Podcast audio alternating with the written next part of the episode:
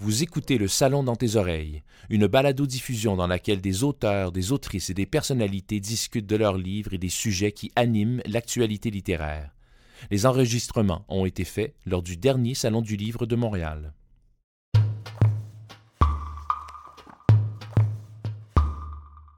Vue de l'extérieur, la trajectoire du jeune Ferron jusqu'en 1949 ressemble à celle de n'importe quel fils de la bourgeoisie canadienne-française de son époque.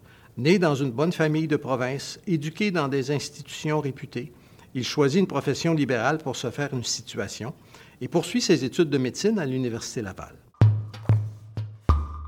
C'est une euh, biographie de Jacques Ferron, une biographie partielle, je dirais, de Jacques Ferron. C'est en quelque sorte l'histoire de sa jeunesse de 1921 à 1949 c'est euh, l'histoire d'une euh, l'histoire de sa formation, je dirais, de sa naissance jusqu'à son premier livre. Euh, ce qui m'intéressait, c'était de savoir pour quelles raisons il était devenu l'écrivain qu'il est devenu, ce qui a fait de lui ce grand auteur québécois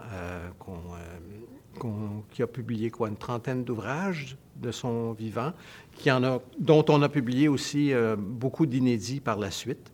Et c'est ce qui m'intéressait surtout euh, de faire dans ce livre-là. C'est un livre qui est paru la première fois en 1997. C'était, pour être euh, très franc, c'était ma thèse de doctorat.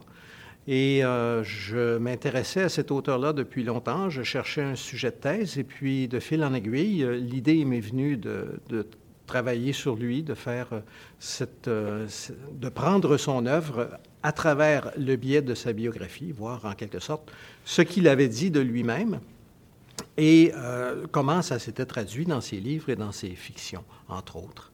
Parce que c'est un auteur qui a beaucoup parlé de lui, même, euh, si, même dans, ses, dans ses ouvrages de fiction.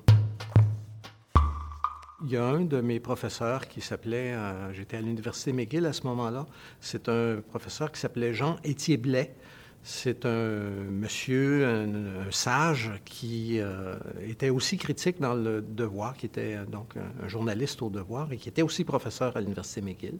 Je cherchais un sujet de thèse, je cherchais un angle pour aborder Jacques Ferron et son œuvre.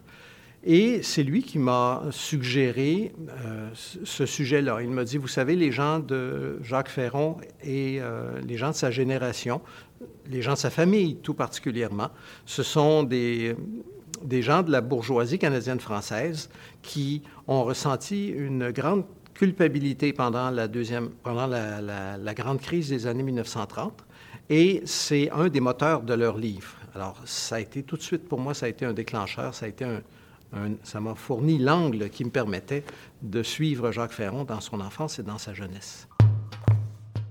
Mon Dieu, dans mon parcours d'auteur, euh, il y a ce monsieur Jean Thieblet, bien entendu.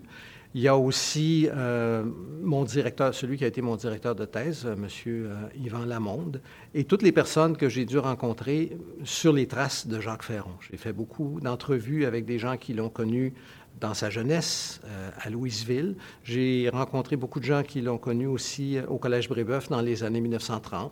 Et c'est donc c'est toutes ces personnes-là qui, m'ont, euh, qui ont été très utiles dans mon parcours et qui m'ont beaucoup influencé naturellement.